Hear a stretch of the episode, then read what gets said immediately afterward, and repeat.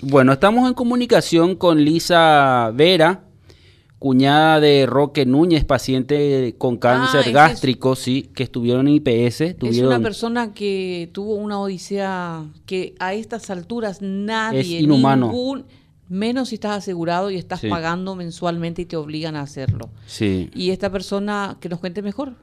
¿Qué tal, Lisa? ¿Cómo estás? Buenas tardes. Buenas tardes, ¿cómo están? Bien, bien es un decir, una formalidad. La verdad que esto ya parece una broma de mal gusto lo que estamos pasando con, con mi cuñado recién operado, inclusive eh, el otro día esperamos nueve horas, le suspendieron la quimio y después de hacer la denuncia en, en una, en- no recuerdo con qué, con el, con uno de los diarios, eh, nos prometieron dar la cama, conseguimos la cama, al día siguiente fuimos, tuvimos otra vez seis horas y media para que nos entreguen la sala. Y para rematar tuve que comprar yo la medicación, tuve que pagar un millón doscientos para la medicación de su quimio porque de lo contrario íbamos a esperar en vano esas seis horas y media. Y nada, se hizo la quimio y nada, tenía que hacerse hoy una cirugía, tenían que cambiar de su portacat. El portacat es un aparatito que le, le colocan en el pecho y mediante eso va la medicación para él, ¿verdad?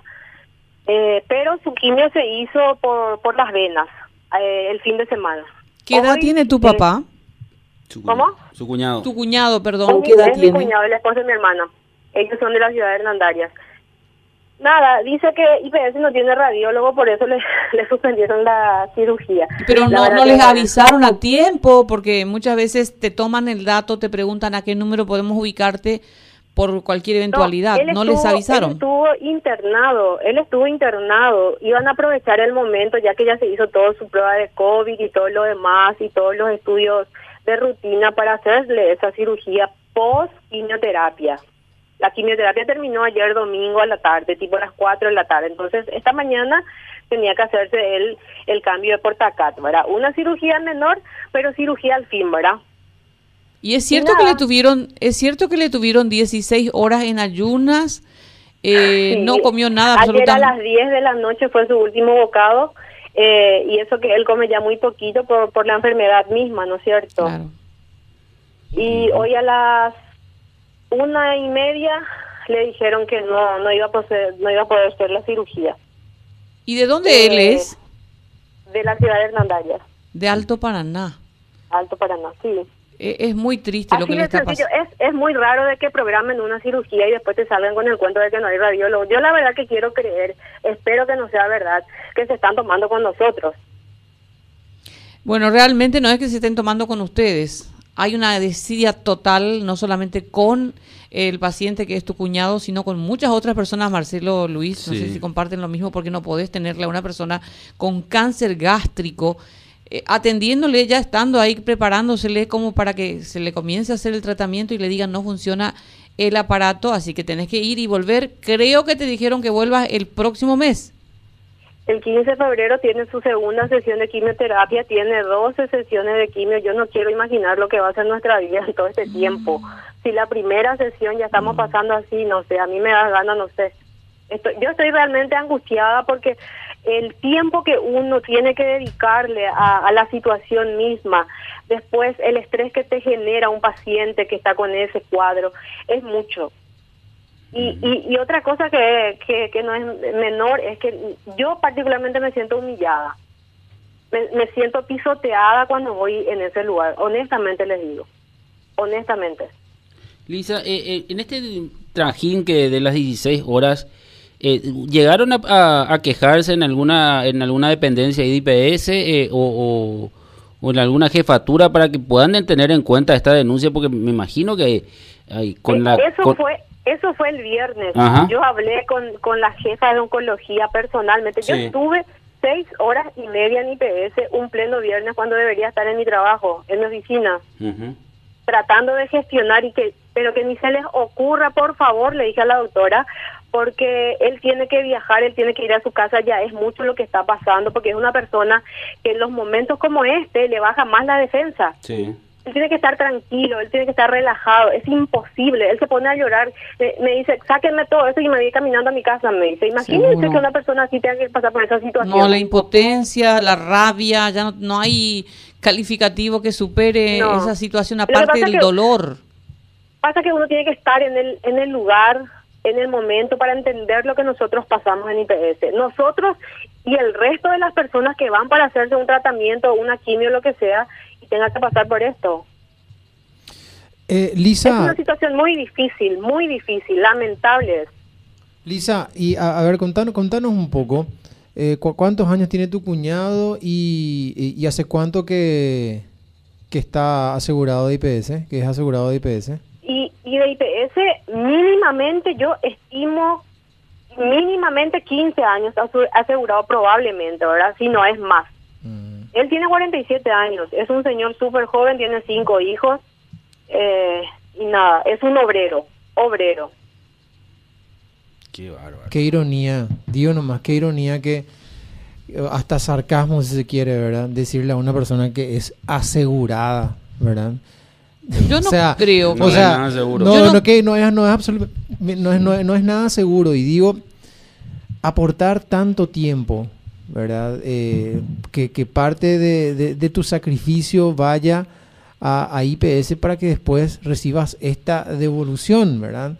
Para que recibas tipo de esta, esta, claro, el, el trato eh, no solamente malo al paciente, sino también a, a los propios familiares, ¿verdad? Que, que tienen que estar ahí detrás del propio paciente, en donde, bueno, además de atenderte bien, te tienen que proveer todos los medicamentos que necesitas. Y vos, Elisa, nos contabas que tuviste que adquirir uno que, que no había, ¿no?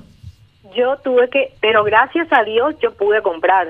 Yo tuve el dinero, gracias a Dios existe la tarjeta de crédito, eso nomás le quiero decir, porque si tenía que comprarlo en efectivo, pero ni jamás iba a comprar, Lisa, porque también yo soy una empleada, no sé si me entienden. Sí, Sí, claro. claro. Vas a terminar pagando con intereses, pero Claro. por lo menos pagás del momento de urgencia. pero Lisa, eh, Pero ¿qué es lo que... yo le dije al director de IPS, porque yo estuve enfrente de él y le dije, mira, yo voy a comprar, yo compro este medicamento. Le dije, ¿saben por qué yo voy a hacer el esfuerzo? ¿Por qué voy a hacer? Porque lo que ya pasó mi cuñado en estos días, él ya estaba en su cama. Él ya estaba en su cama, ya Claro. conseguimos la, la cama, gracias a Dios conseguimos la cama, pero no teníamos medicamento. Entonces, ¿qué me restaba? Yo no podía decirle a un paciente en esa situación, ¿sabes qué? Vamos otra vez a casa y vamos a venir el martes, el miércoles recién IPS, probablemente va a tener la medicación. Ya no podía decirle porque ya no podía ver su cara de angustia, de desesperación, porque él me decía, mientras ellos me dicen que no hay, mi cáncer va avanzando. Imagínense que me diga eso. No, terrible. Decime, Lisa, eh, cuando uno pasa esta situación y ustedes que vivieron muy de cerca, ¿qué es lo que se puede interpretar? Aquí hay un problema de las autoridades de IPS, ustedes dicen, no, acá los problemas son los médicos, son el, el- la enfermera. ¿Por dónde, ¿Por dónde ustedes ven esa falta de voluntad o esa falta de trabajo de atención, Lisa? Esto, esto es- para mí esto es un conjunto. Esto es un conjunto, porque lo nuestro partió eh, de la oncóloga, ¿verdad? Su oncóloga de cabecera que jamás se dignó en avisarnos de que no había tal aparatito para aquella quimioterapia del jueves, ¿verdad? Entonces ahí se suspendió, ahí empezó el problema. Cuando que mi cuñado siempre charló con ella por WhatsApp, como es su paciente recién operado, porque él se operó el 17 de diciembre de, de su cáncer, él todo el tiempo estaba haciendo consultas a su a su médico, ¿verdad? A la doctora, que le dolía, que no le dolía, que, que podía comer, que no podía comer. Ella no tuvo la delicadeza de decirle, Don, no venga para su quimio de tal fecha porque no tenemos medicamento.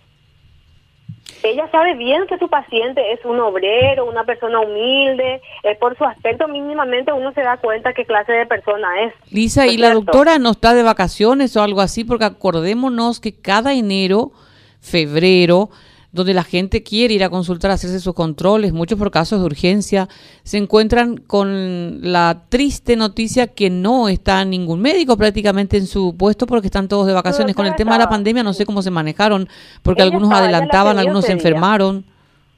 No, no, no, ella estaba ese día cuando él, él fue para hacerse la quimio. Le dio una receta para comprar un aparatito que no recuerdo ahora el nombre, eh, también que, que sirve para colocar la medicación.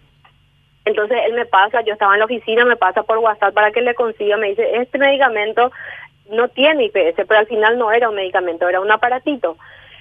llamé, a, envié por WhatsApp a todas las cadenas eh, de farmacias de, Asunción y alrededores porque yo tengo todo en mi WhatsApp justamente por el problema de salud de mi cuñado y todos me decían, disculpe señora, no tenemos el, el, insumo, eh, disculpe señora, no tenemos el insumo, o sea que no tenía IPS y no existía en Paraguay.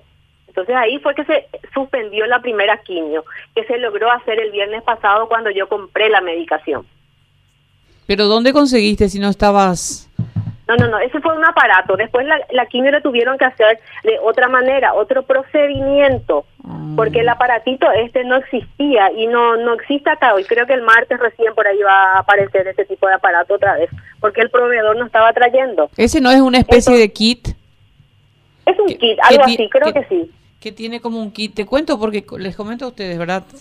Fuera de micrófonos, eh, solemos hacer trabajos de ayuda social a la gente y hay, había una persona que estaba necesitando justamente eh, un kit, te voy a decir si no es el mismo, porque no estaban teniendo en el INCAN y ya le voy a mandar para el frente al director, por favor, que pueda munir también a toda la gente allí de sus medicamentos.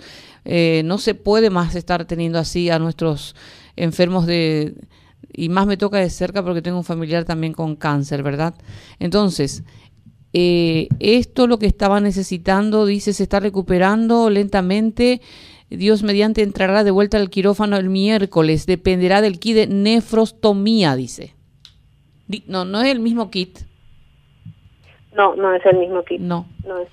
No, yo, tengo en el bolso el nombre de la medicación. Porque no, tienen. Ellos compran hasta antibióticos, están comprando en INCAM. Así estamos en nuestra situación sanitaria paraguaya. A mí me desespera, a mí me desespera porque no sé qué, qué, se avecina. No sé qué se avecina. Si yo el viernes gasté un millón doscientos para comprarle una medicación para una primera quimio, eh, imagínense lo que viene entonces. Y que me vayan suspendiendo cirugía y quimioterapia y lo que fuere mientras el enfermo eh, sigue avanzando y sigue consumiéndole esa enfermedad y, yo escuché hace mucho tiempo, no hace mucho tiempo, recién hace, hace algunos meses, años, podemos decir que IPS es el mejor seguro del mundo. Sí, seguro. Espera que me ría. Así que, eh, ¿Sabes qué sería, sabe que sería justo? Que, bueno, es cierto, por ahí, eh, por, por, la, por la demanda que hay de ciertos medicamentos, entonces eh, se acabe rápido. Que, que haya una especie de, de reglamentación y que si vos tuviste que comprar de alguna farmacia externa, eh, algún medicamento faltante, que te lo reembolsen, viejo. Que, te, lo, que te lo Antes hacían así, Marcelo. Pero, tienen que hacerlo, o sea...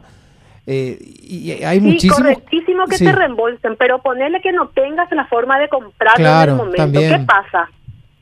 Y si era, si era una situación de, de vida o muerte, en nuestro caso no.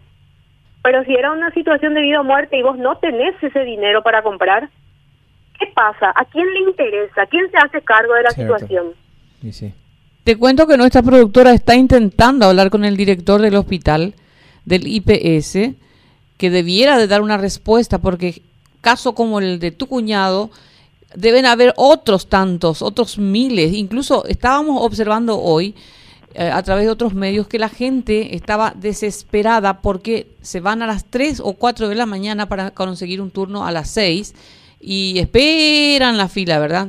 Y no sabes después si te llegó el, momento de que te digan, hasta acá no más atendimos, volvió otro día y te, y te mandan así. Y es una ronda redonda que no termina nunca y es una falta total de respeto, una falta de dignidad para esas personas que yo no digo nada, está bien si por ahí vos le estás dando gratis, te vas a un hospital, qué sé yo, te vas a te la vas a bancar, pero estás pagando, entonces que te devuelvan nomás todo el dinero que aportaste por ese seguro y te vas y te ingresas en un seguro privado. Para mí sería lo más sensato. Creo que un tiempo IPS hasta daba también ese dinero. Eh, eh, tu, tu cuñado es titular seguramente, ¿no? Él es titular. Y bueno, él, tiene casi toda la cobertura. Él es cabeza de familia, imagínense, padre de familia. Él es el que trabaja, el único que trabaja en la casa. Ay, lamentamos demasiado contigo. Ojalá se pueda solucionar, Liz y si conseguimos dar con el director de alguna forma le vamos a poner al tanto ya la creo que la productora Celeste le habrá enviado mensaje y, Sí, que Dios les lo que no acompañe. había era radiólogo, por si él no está al tanto, ¿verdad? Porque de repente ellos ni ellos saben lo que pasa a nadie. A ver, no Lisa, había radiólogo y se Lisa. la, sobre- la, la cirugía. Lisa, no, el, el- el equipo de radiología no funcionaba o no había un profesional que pueda. no había un profesional disponible. Ok. Está Eso de es. vacaciones. Eso es. Bueno, Lisa, eh, mucha fuerza y estamos a las órdenes aquí por cualquier cosa, ¿sí? Muchísimas gracias. Lisa Gracias. de Vera, cuñada de Roque Núñez, paciente con cáncer gástrico.